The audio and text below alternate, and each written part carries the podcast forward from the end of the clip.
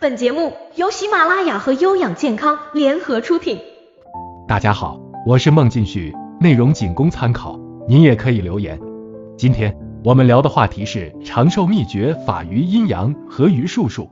这一段内容会涉及到阴阳的概念，有兴趣的家人们可以细心听一下，这也是对后面要讲的内容做一个铺垫。在《黄帝内经》中，岐伯提出了中医养生方法的总原则，即法于阴阳。合于术数，所谓法于阴阳，就是按照自然界的变化规律而起居生活，如日出而作，日落而息，随四季的变化而适当增减衣被等。而所谓的合于术数，就是根据正确的养生保健方法进行调养锻炼，如心理平衡、生活规律、合理饮食、适量运动、戒烟限酒、不过度劳累等等。其实啊，这些原则我们都懂，但要真正做到却并不容易，因为。人们往往是在失去健康的时候才懂得健康的重要，快要失去生命的时候才知道生命的可贵。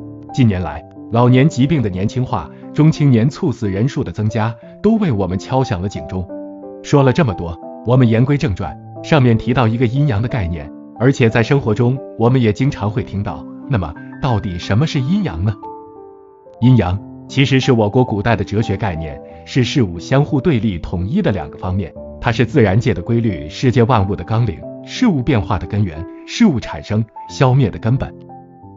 他认为阴阳是处处存在的，凡是明亮的、兴奋的、强壮的、热的、运动的、上面的、外面的事物都是阳；而凡是属于阴暗的、沮丧的、衰弱的、冷的、静的、下面的、里面的事物，则都是阴。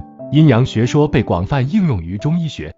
中医学上认为，阴代表储存的能源，具体到形上包括血、津液、骨、肉，性别中的雌性等等；而阳则代表能源的消耗，是可以通过人体表面看到的生命活力，无形的气、味、火。性别中的雄性等都属于阳。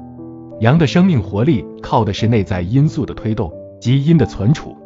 家人们，今天的内容我们先讲到这儿，您也可以留言，我会一一解答。如果呢？您觉得内容不错，欢迎订阅和分享。